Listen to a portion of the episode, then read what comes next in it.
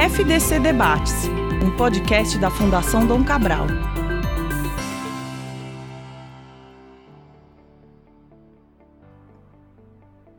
Olá para você que me escuta agora, seja bem-vinda e bem-vindo a um, mais um FDC Debates aqui da Fundação Dom Cabral. Eu sou Tomás Castilho. O prazer aqui de estar novamente com a minha colega de trabalho, cara, cara amiga Cíntia Lamonier. Tudo bom com você, Cíntia? Bom dia, Tomás. Muito bom, né, estar tá com esse novo episódio aqui do Debates. E acho que vai ser uma conversa bem interessante. Não, vai ser com certeza. Inclusive, né, eu não, já não apresentei a Cíntia, né? Cíntia também curadora de conteúdo aqui da Fundação Dom Cabral. E nós temos aqui como convidados é, para falar sobre o tema home office, consequências e oportunidades. É, a gente trouxe o professor Fabian Salum, professor da Fundação Dom Cabral, das áreas de estratégias competitivas e inovação. Tudo bom, Fabian? Como é que você está? Bom dia, bom dia a vocês que nos escutam, bom dia a vocês é, que estão aqui conosco, Paul, Cíntia, Adriane e meu querido Tomás, meu Hagrid, da série Harry Potter.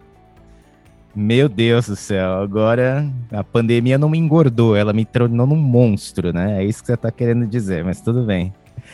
É, a gente também está aqui com a Adriane Hickley, designer e co-criadora do Tracker da Fundação Dom Cabral. Tudo bom, Adriane? Primeira vez que você está participando do podcast nosso, hein? Bom dia, Tomás. Bom dia a todos que nos ouvem. Pois é, Tomás, primeira vez. Não sei o que, que eu fiz que dessa vez você lembrou de mim. Então, um prazer estar aqui com você. E para finalizar, a gente tem aqui o Paul Ferreira, professor e diretor do Núcleo de Liderança da Fundação Dom Cabral. Tudo bom, Paul? Mais uma semana aqui no Debates. Como é que você está? Ah, bom dia, tudo bem? Obrigado, Thomas. Ah, bom dia aos nossos ouvintes também. É um prazer estar de novo com vocês para falar de um tema, mais uma vez, relacionado com o home office, que é a nossa nova realidade. Exatamente, né? E para introduzir essa conversa aqui, eu vou passar logo a palavra para todo mundo, mas para contextualizar aqui o nosso ouvinte, né? Nós tivemos duas pesquisas muito próximas e muito interessantes aqui realizadas pela Fundação Dom Cabral em parceria com outras organizações. A gente teve a, a, uma pesquisa sobre produtividade do home, no home office, que foi realizada pela FDC com a Graham Thornton, a qual o, o nosso querido professor Fabian Salum esteve à frente do desenvolvimento também da pesquisa. E nós também tivemos uma pesquisa sobre saúde mental né, nesse período de pandemia, é, feita aqui pela FDC com o Talences Group, a qual o professor Paul Ferreira está aqui à frente também para falar um pouco mais a respeito. E falando sobre essas duas pesquisas, né, falando em relação a, a, até a produtividade, a gente teve as opiniões negativas caíram e as positivas subiram sobre a questão de, de produtividade, né? Então, que denota uma adaptação a essa realidade de trabalho depois de um ano em que isso se instaurou.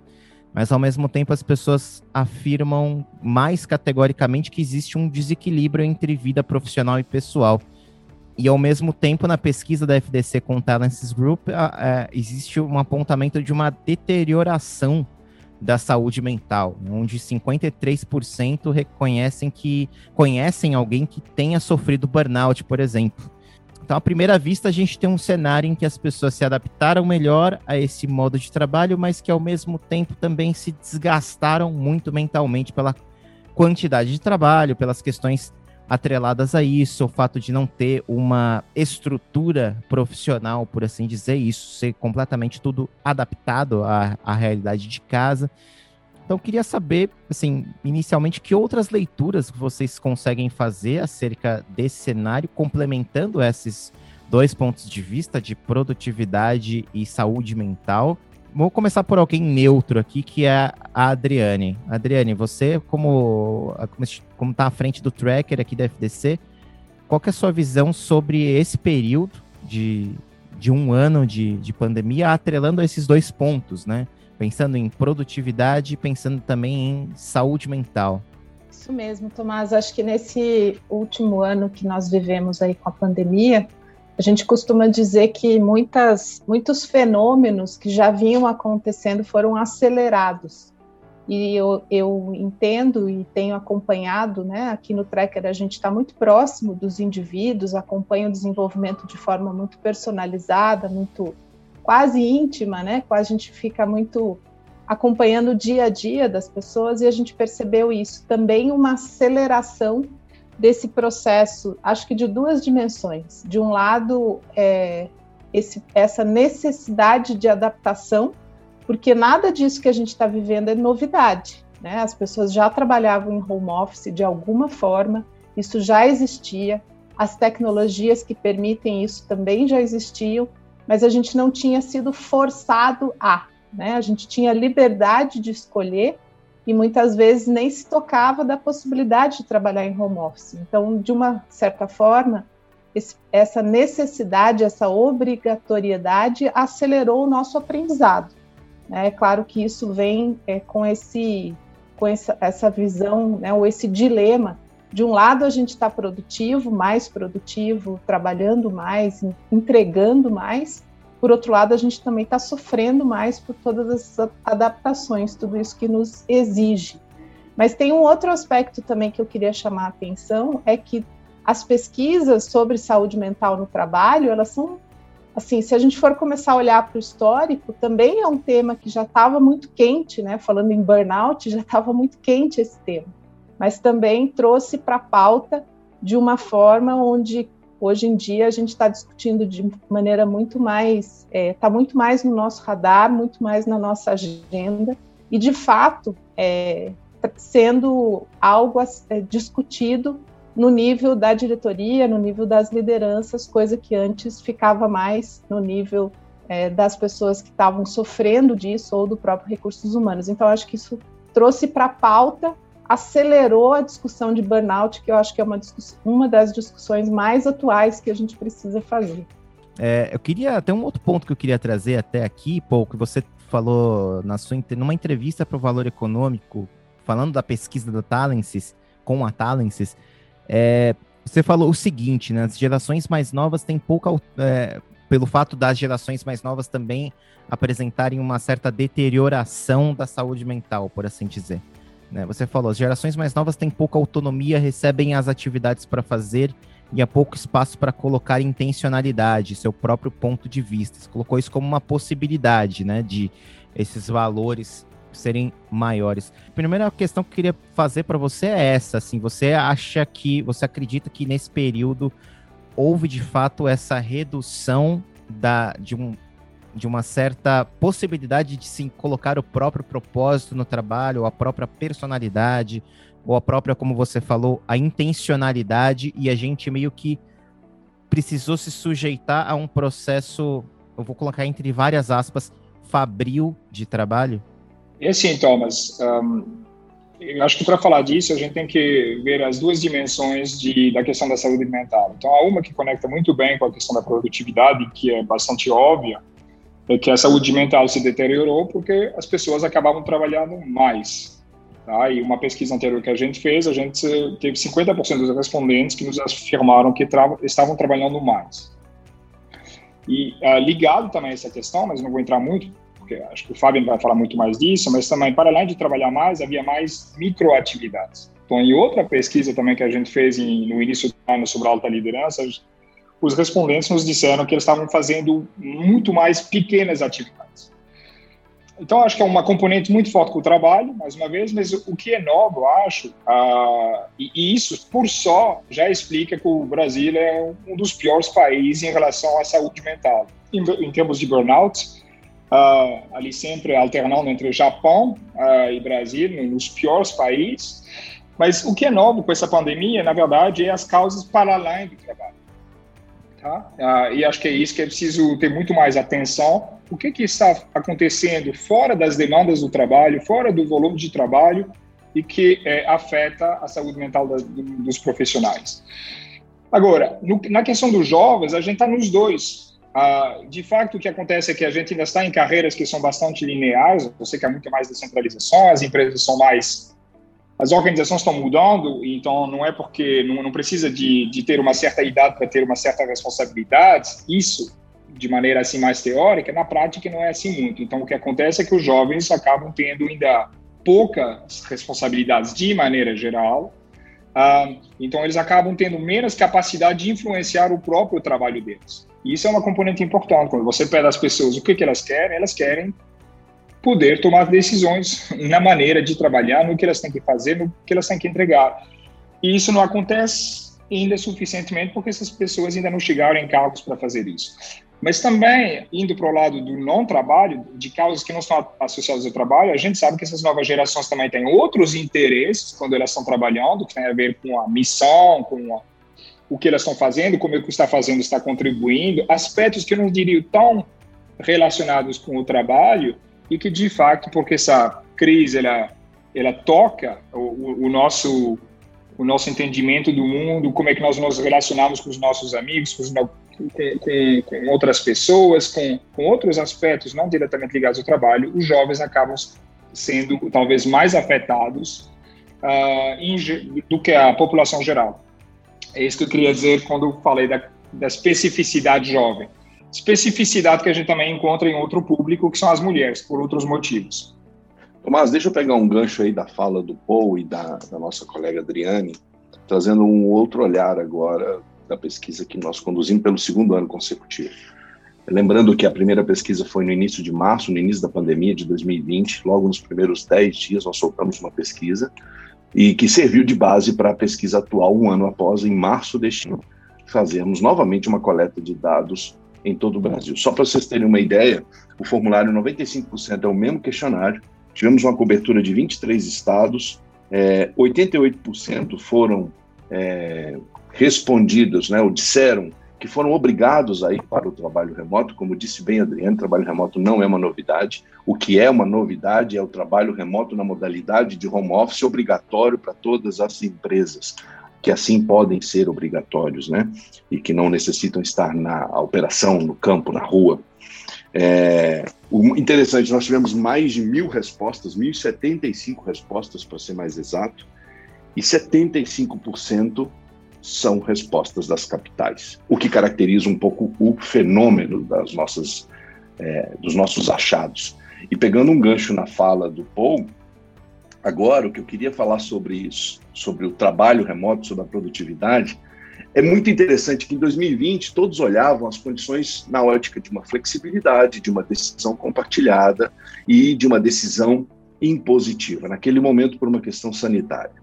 É, e aí existia uma dúvida, uma percepção de que não houve assim tanta queda na produtividade.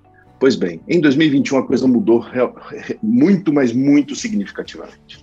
A primeira coisa que mudou é que a participação agora ela já gerou desgastes, estresse, gerou irritabilidade, gerou, como disse o Paul, a, os sintomas de burnout, de doenças mentais e de falta de bem-estar e equilíbrio entre a vida pessoal e a vida familiar. Por quê? Pelo excesso. Nós estamos falando aqui, em média, pelos dados que eu tenho dessa minha pesquisa, de 12 a 14 horas de trabalho, de ininterruptas 12 a 14 horas de trabalho, onde o homem perde muito mais a concentração que a mulher. Isso foi outro ponto importante que apareceu e me chamou muita atenção. A mulher consegue fazer várias atividades na casa, gerenciar os filhos, gerenciar a gestão da casa e conseguir gerenciar suas atividades. Elas se tornaram muito mais produtivas que os homens pela, por essa característica.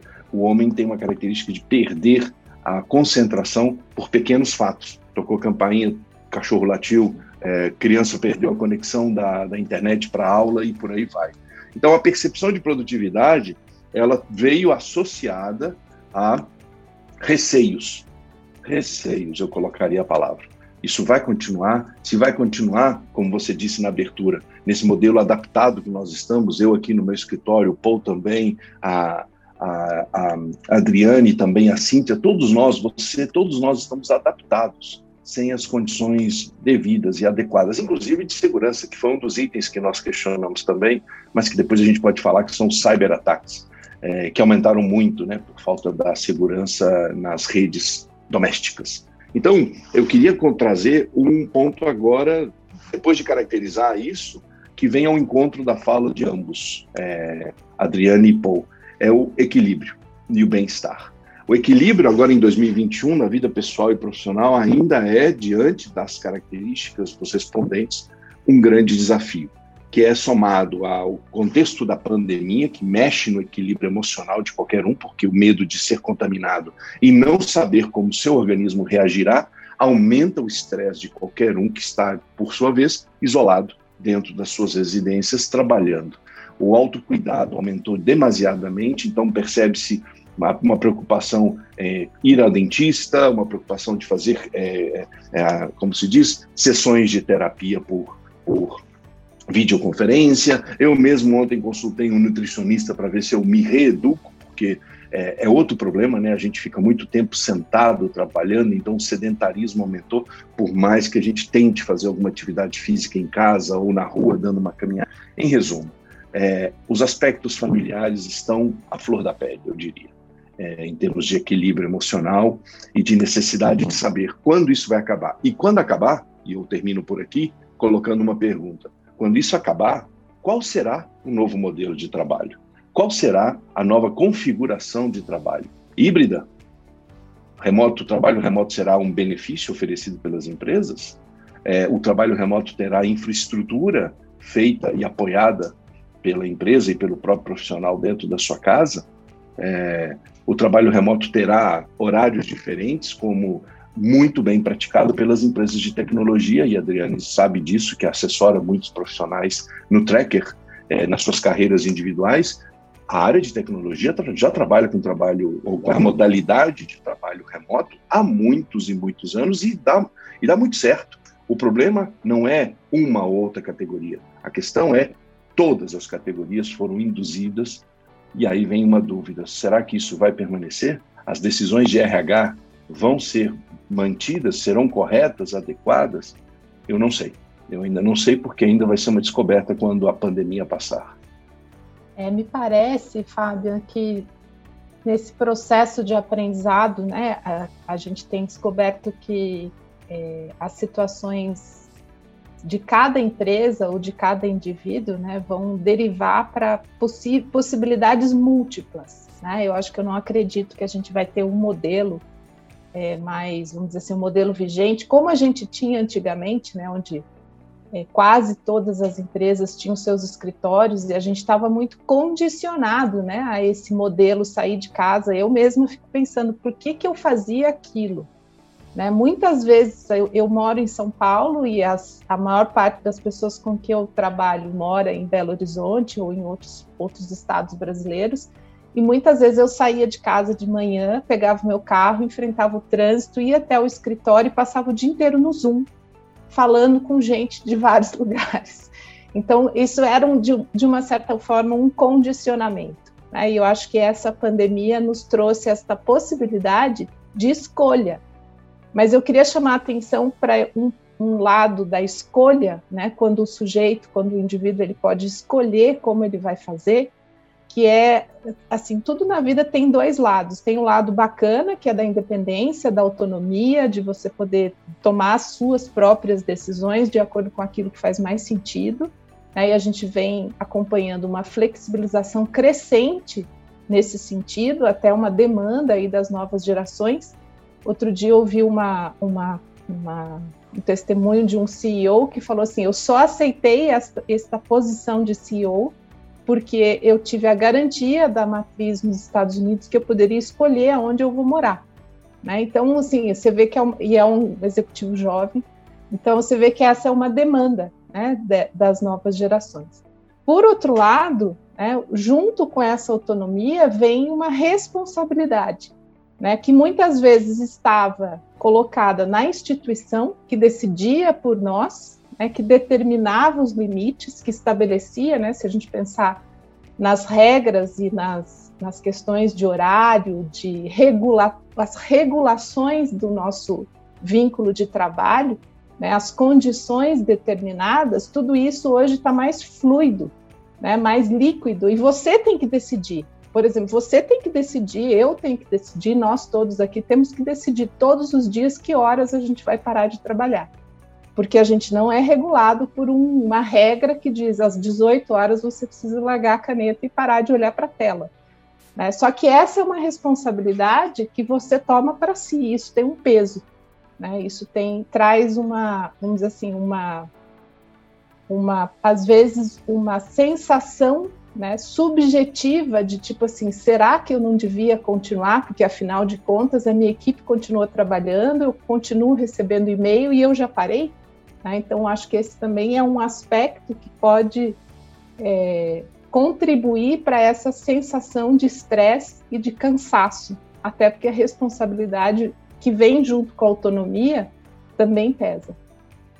Talvez eu vou continuando sobre essa questão de decisão. Né? Eu acho que realmente é um ponto importante porque, assim, acho que a gente tá, sofre tanto por não tomar decisões, que é o que eu estava dizendo no início, como por ter muitas escolhas, né? Que é o que a Adriana está trazendo aqui. E a gente sabe disso, né? Inclusive na área de estratégia, né? Muitas das vezes, na verdade, a estratégia é, é saber o que não fazer e não necessariamente o que fazer, né? Então, há sempre essa questão também para trazer para o nosso dia a dia, a gente está sempre hesitando entre uma checklist de coisas para fazer e uma checklist de coisas de não fazer. Então, é, esse movimento de, de, de escolha entre muita liberdade ou pouca liberdade, acho que os dois, obviamente, os dois extremos são complicados, e, e voltamos aqui para a palavra do, do Fabian, que é o equilíbrio. E acho que eles se manifestam muito, na verdade, quando a gente olha para essa questão de saúde mental. Quando a gente olhou, a gente não olhou nos, não só para um dos efeitos talvez mais conhecidos, que é realmente o efeito, o síndrome de burnout, acho que é, é a síndrome de burnout, inclusive, ou a depressão. Porque isso, de fato, é alguma coisa que já vinha, ah, mas o que a gente vê, na verdade, que é mais interessante, interessante no sentido de entender o que, que está acontecendo, né? É, é que os níveis de depressão e de burnout eles baixaram. Tá? A gente faz essa pesquisa, fez também essa pesquisa em 2019, e então quando a gente compara, os níveis baixaram. O que aumentou, aumentou é, é alguma coisa ali que, inclusive, o Adam Grant, que é aquele uh, famoso uh, professor de psicologia, chama de languishing, que é esse estado ali meio de na verdade, que a gente descreveu por angústia. O que tem aumentado muito é a angústia. 70, 65% das pessoas reportaram angústia, angústia, crise de pânico. Esses movimentos, eu não sou, eu não vou entrar na, na, na, na questão de saber eh, onde é que isso se situa em relação ao burnout, mas eu imagino que, os, que, que não seja tão severo, né? Mas, contudo, sim importante que é o facto muitas vezes de, de ter alternâncias nas, no nosso dia a dia. A gente pode muito bem começar talvez o dia uh, bem, passar por uma fase menos bem uh, por volta do meio-dia, voltar para um estado melhor uh, e, e, voltar, e acabar o dia talvez nessa situação de mais uma vez estar perdido novamente. Então essa essa micro esses essas a percepção de na verdade nunca nunca se sentir bem, nunca se sentir também muito mal. Uh, é o, que, é o que tem surgido, na verdade. E o que a gente vê na, na, na, pesquisa é mais isso, na verdade. Foi esse sentimento de depressão, de, desculpa, de crise pânico, angústia. E acho que é isso que é preocupante. Um, por quê? Porque, ao, ao, mesmo tempo, tem um dado que é interessante, é que as pessoas que reportaram um síntoma, okay? ou seja, burnout, depressão, crise de pânico, na verdade, 75% das pessoas reportaram pelo menos dois e 40% pelo menos 3. Então é essa mistura dos, do, também do, do, dos efeitos. E acho que aqui vai uma, uma questão que as, talvez as pessoas não sabem exatamente definir o que elas têm, é uma explicação, mas acho que também é uma outra explicação que é realmente o fato que essas coisas estão acontecendo ao mesmo tempo. Uh, e é isso que é preocupante, porque independentemente de qual será esses, essas novas formas de normais que o Fabian estava questionando, uh, eu acho que isso não vai desaparecer de uma maneira tão fácil. E as empresas, e, e o Fabiano também falou do, dos RHs, das pessoas que cuidam da, das pessoas, elas vão, elas estão tomando algumas medidas, estão tomando algumas precauções para ajudar as pessoas, mas não sei se isso vai ter a capacidade de influenciar esses, esses diferentes efeitos que a gente está vendo, desde a angústia até o burnout. Excelente é, seu comentário, Paul. Excelente. Desculpa, Cíntia, é, só para pegar um gancho no que ele acaba de trazer, porque tem uma conexão muito forte com os dados que eu tenho aqui na minha pesquisa, e aí eu te passo a palavra. É, você trouxe alguns aspectos interessantes na sua fala, principalmente com algumas é, características comparativas entre 2019 e agora 2021. Eu te respondo e te, te digo o seguinte: nós encontramos algumas, alguns caminhos. A escolha como disse muito bem Adriane, ela pode ser pessoal. nessa modalidade. Temos que ter uma autogestão muito aflorada do nosso tempo e dos nossos limites. Mas nós temos também muitas evidências de que a escolha foi imposta.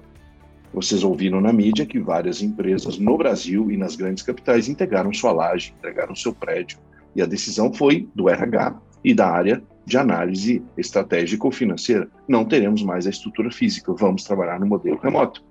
E isso também gerou certos impactos, porque nem a todos isso satisfaz, ou isso promove o bem-estar. Então, a questão de escolha, ela também tem duas características divergentes no nosso aspecto. Repetindo, pessoal e imposta pelas empresas. A questão de decisão é uma decisão profissional, como dizia Adriane, eu preciso escolher, eu vou escolher como eu vou fazer, como eu vou administrar meu tempo e quando eu vou parar de trabalhar.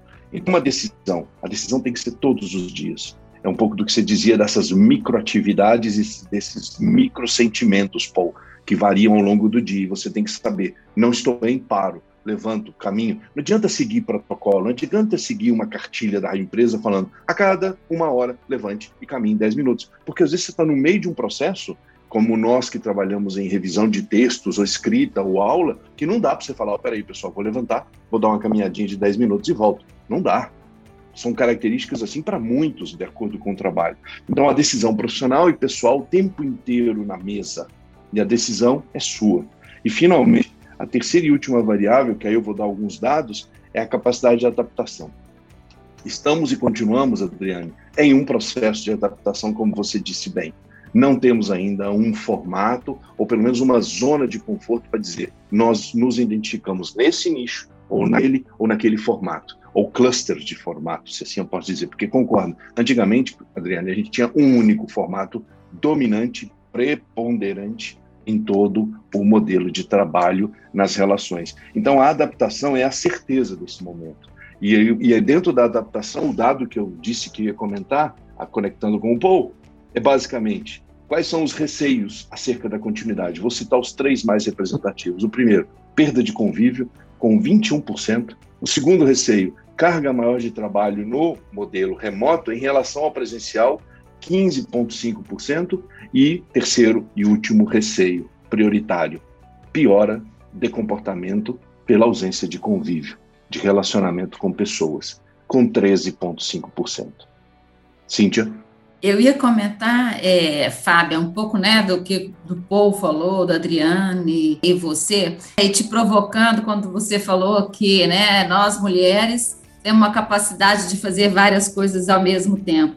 Só que a gente fazia várias coisas ao mesmo tempo em ambientes diferentes. Então a gente tem a capacidade, às vezes, de ligar e desligar em momentos diferentes. E agora nós estamos também vivendo um novo momento, a gente tem que estar tá fazendo tudo junto e misturado. Então, isso eu também acredito que tenha uma carga, não só do ponto de vista para o homem, mas para a mulher também. Nesse sentido, eu acho que quase que não vai ter nenhuma diferença tão grande porque assim os momentos, por mais que a gente tenha capacidade de, de ter, de fazer várias coisas, nós também estamos vivendo esse momento de estarmos o tempo todo dentro do mesmo ambiente e sendo interrompidos, né? Assim, é um, resolver um problema da casa ou da criança, né? Enfim, são vários os momentos. E isso também é, é, o que eu tenho percebido um pouco do que o Paul falou é que talvez o número da, das pessoas com angústia seja bem maiores do que a questão da doença mental em si.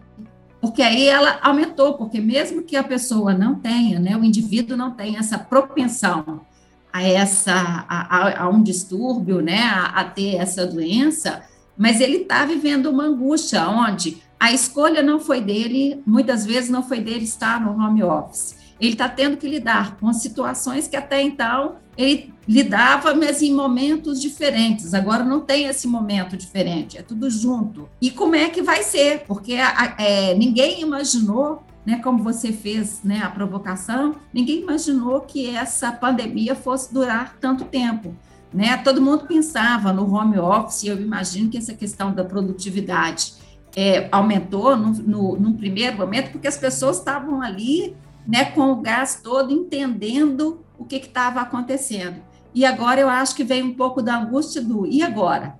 Né? Vai ser o híbrido, vai ser. Como é que vai ser? E essa pandemia, como é que isso vai? Por quanto tempo isso vai? Então, eu acho que é uma nova é, posição. E aí é, entra uma provocação para a Adriane, assim, eu imagino que novas é, oportunidades também de desenvolvimento é, também estão surgindo, que as pessoas estão tendo que aprender a lidar com determinadas situações é, é, ou até se autoconhecer para poder lidar com coisas que são novas, que, que vão para além dessa questão do contexto né, que foi imposto. É isso mesmo, Cíntia. É, pegando lá no nosso título né, da conversa de hoje aqui das consequências e oportunidades, é, acho que a, primeiro, a primeira questão que eu queria pontuar é o papel da angústia na vida do ser humano. Né? Assim, a, a angústia é uma condição subjetiva muito natural, muito própria, né? Não existe, né? O Freud já dizia, não existe um ser que não seja angustiado.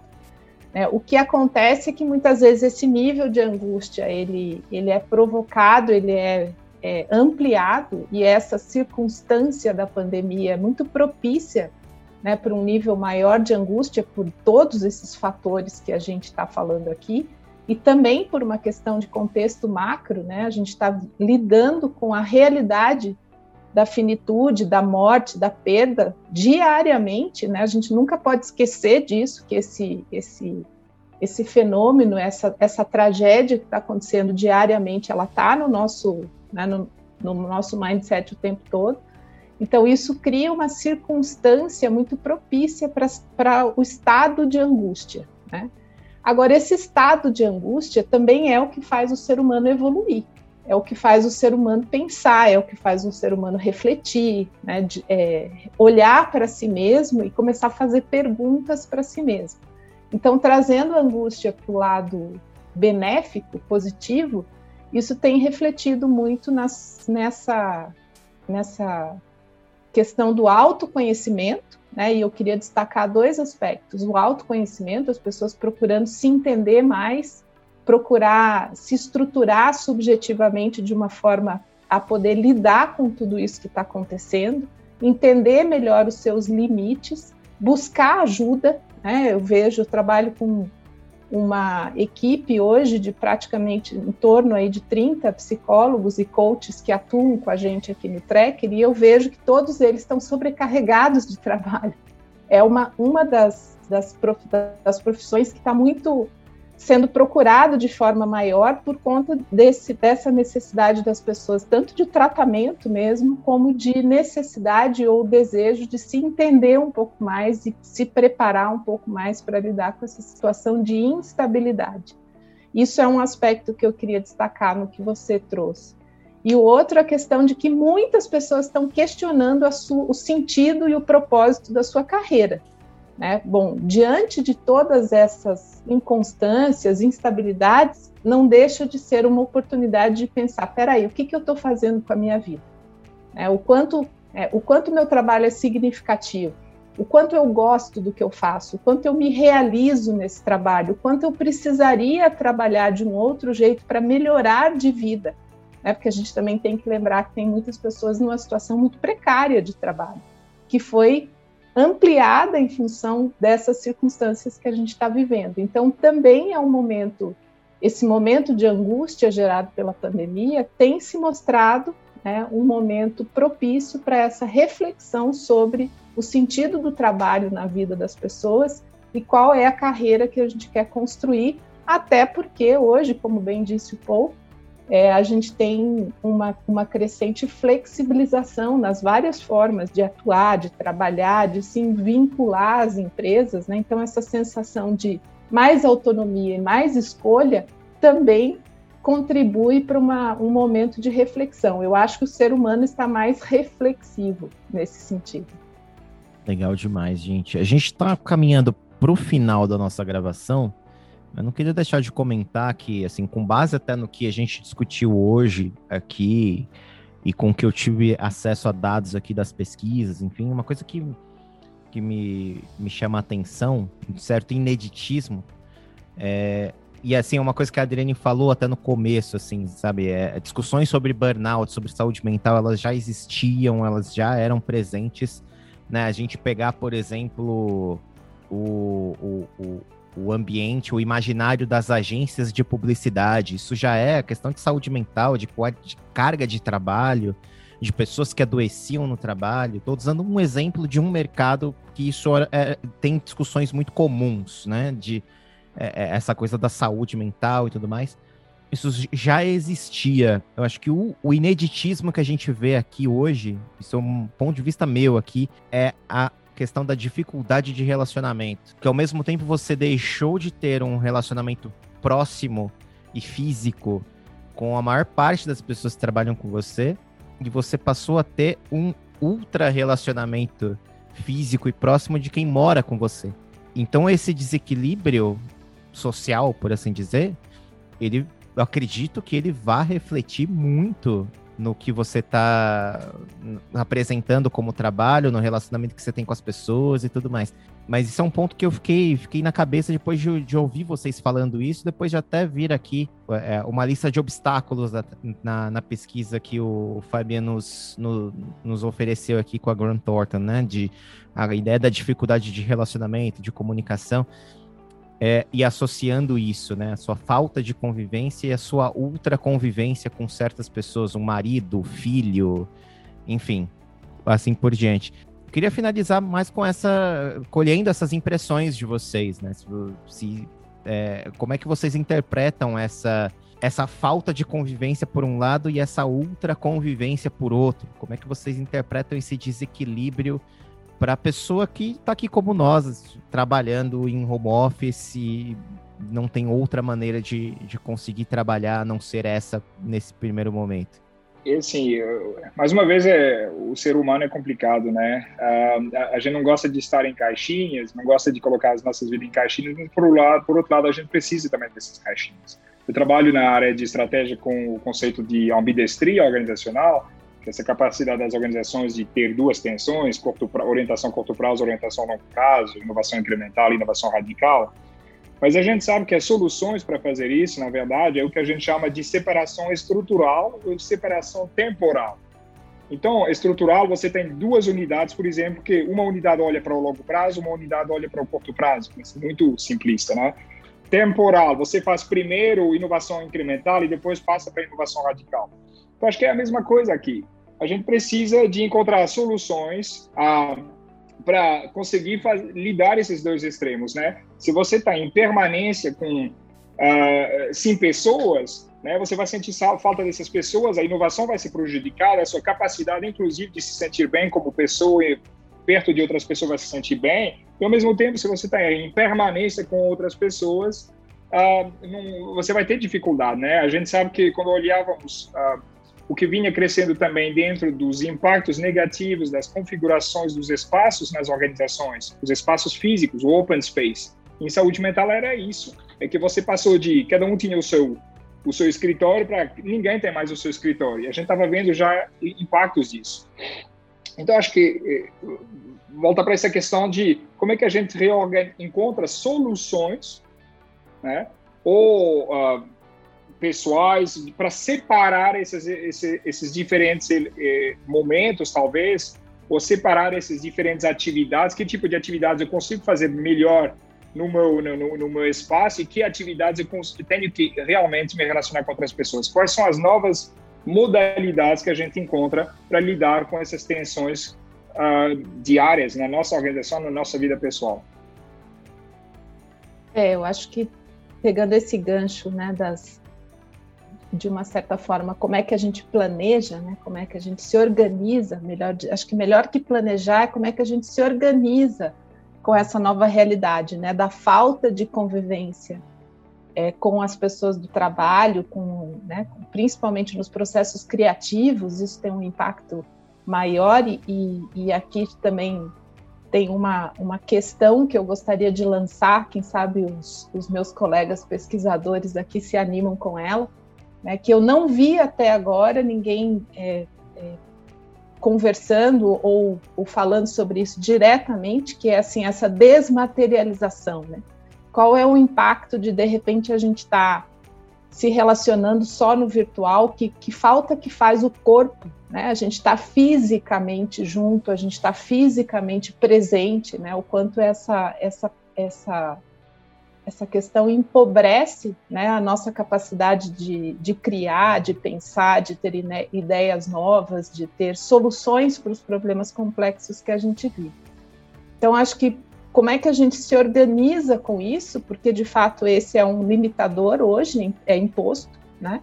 E a gente tem se saído bem, eu acho, né? A gente aprendeu a trabalhar dessa forma, mas a gente precisa estabelecer algumas rotinas, né? Algumas rotinas de dizer assim, não, de fato eu tenho que é, de vez em quando sair, ver pessoas, nem que seja caminhar na rua, porque eu preciso, né? Eu preciso ver o mundo em três dimensões também. E por outro lado, tem um aspecto da super, do super relacionamento ou do hiper relacionamento dentro de casa. E acho que assim, trazendo um pouco a minha experiência pessoal, é assim, é ter clareza dos meus papéis. Né? Eu sei que eu tenho papéis diferentes na vida. Né? E eu sei que a, o meu relacionamento com as pessoas de casa deve ocupar um espaço, mas não deve invadir todos os espaços da minha vida. Porque eu também tenho papéis profissionais, eu tenho papel com os outros integrantes da minha família, e eu tenho, assim, uma necessidade pessoal de ficar sozinha. Então, eu tenho que saber que isso é importante para mim, e muitas vezes eu tenho que criar espaços de ficar sozinha, para quando eu estiver com eles, né, meu marido e minha enteada que moram comigo, eu esteja bem. Porque se eles se eu deixar eles invadirem, né, eles no sentido os relacionamentos de casa invadirem todos os espaços da minha vida, isso me prejudica nos meus outros espaços, nos meus outros papéis. Então, finalizando, eu queria pegar essa palavra que o, o esse, esse fenômeno que o Paul trouxe, que é assim, como é que eu me organizo com essa realidade, até que a gente tenha mais liberdade para estar tá, é, junto, tá, né, estar, estarmos juntos de novo, que acho que é uma, uma das, um dos obstáculos, uma das coisas que todos nós estamos sentindo muita falta. Bem, eu gostaria de trazer meu ponto de vista, a sua provocação, Tomás, correlacionando com os meus colegas. Nós, estamos, nós somos todos vinculados a uma escola de negócios. E como o papel de uma escola de negócios, no que diz respeito à formação de profissionais, desenvolvimento de empresas em ambientes de desenvolvimento é, de estruturas organizacionais, de estratégia, de liderança e todas as disciplinas afins, é, Neste momento, como professor e pesquisador da fundação, eu vou compartilhar com vocês algo que eu estou terminando de fazer, então é avant-première, ou seja, em primeira mão para vocês. Né? Basicamente, eu estou finalizando a análise de mais de mil respostas abertas que o questionário não foi divulgado ainda, nós soltamos as questões fechadas, mas as questões qualitativas abertas nos trazem relatos, quase que depoimentos ou pedidos de socorro das pessoas, porque as pessoas tiveram espaço para escrever. E eu trago aqui para vocês um olhar sobre é, a análise qualitativa.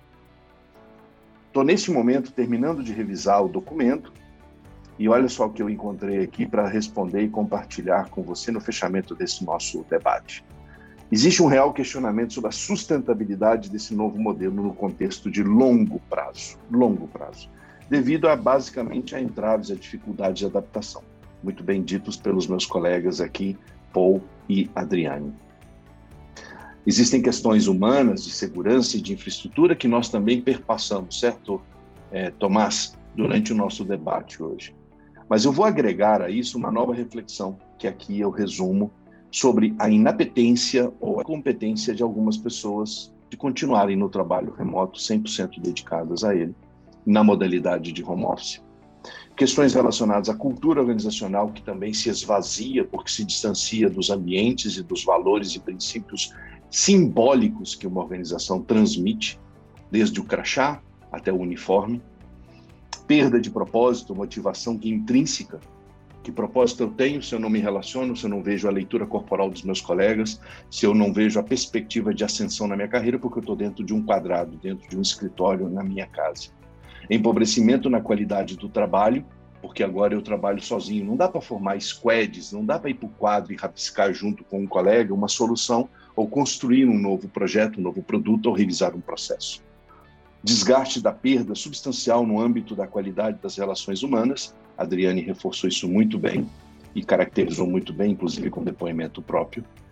Perda de confiança na renegociação do contrato psicológico, é um outro aspecto, porque agora eu converso e muitas das vezes eu, como professor, dou aula para muitas câmeras fechadas, que para mim é o absurdo do desespero.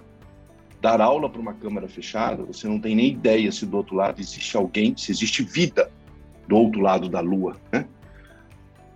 The dark of the moon. Né? Então vamos dizer assim, Tomás, é, é complicado. E finalmente, isso impacta na perda de criatividade, na perda da capacidade inovativa e também na saúde mental e física. Então, é uma mensagem que eu queria deixar para você, de uma reflexão aqui, de um relatório que eu estou concluindo, dos grandes achados qualitativos dos relatos, que são mais de mil frases que nós estamos categorizando, analisando e em breve vamos divulgar. Obrigado aí pela oportunidade mais uma vez.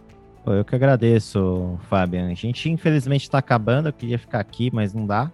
Né? Então, é, vamos acabar a nossa gravação. Eu queria agradecer demais aqui a presença do meu querido professor Fabian Salum, professor da FTC, da FTC nas áreas de estratégia competitiva e inovação. Obrigado, Fabian, por estar aqui. Obrigado a você, obrigado a todos pelo momento, pela oportunidade, pela participação tão rica. Quero agradecer a Adriane Hickley, designer e co-criadora do Tracker da Fundação Dom Cabral. Obrigado, Adriane, por, pela discussão, viu?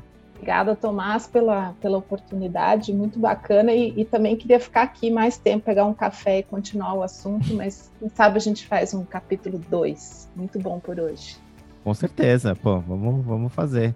Queria agradecer também o professor Paul Ferreira, professor e diretor do Núcleo de Liderança da Fundação Dom Cabral. Obrigado, Paul. Obrigado, Thomas. Obrigado a todos os meus colegas. Foi um prazer estar com vocês, compartilhando uh, algumas reflexões e o que nos falta é ouvir justamente o que os nossos ouvintes vão querer comentar em cima das nossas reflexões. Mas isso talvez para um segundo episódio. Obrigado. Com certeza. Excelente convite aí, viu, Paul? Então, você que estiver ouvindo, com a plataforma que você estiver ouvindo, tenta escrever para a gente, mandar um comentário em qualquer lugar que nós vamos atrás. É, e agradecer também minha cara companheira aqui, Cíntia Lamonier, curadora de conteúdo da Fundação Dom Cabral. Obrigado, Cíntia. Obrigado, Tomás. Obrigado aos professores, a Adriane, pela disponibilidade de estar aqui com a gente hoje. E, como sempre, foi uma, uma, uma discussão muito rica e que poderíamos, né, como a Adriane colocou, ficarmos aqui ó, durante ainda muito tempo tomando um cafezinho e, né, e conversando mais sobre esse assunto. E, e fica aí né, um convite para a gente voltar né, a conversar é, mais sobre esses temas que eu acho que são super importantes, né? No, nesse contexto hoje que a gente está, né, de não só de trabalho, mas de vida pessoal também, né? Exatamente. Então é isso, vamos ficar por aqui. Um dia a gente vai ceder a, ao, ao movimento de flowdização dos podcasts. A gente vai fazer uma discussão de quatro horas e meia aqui, tá? Então se preparem.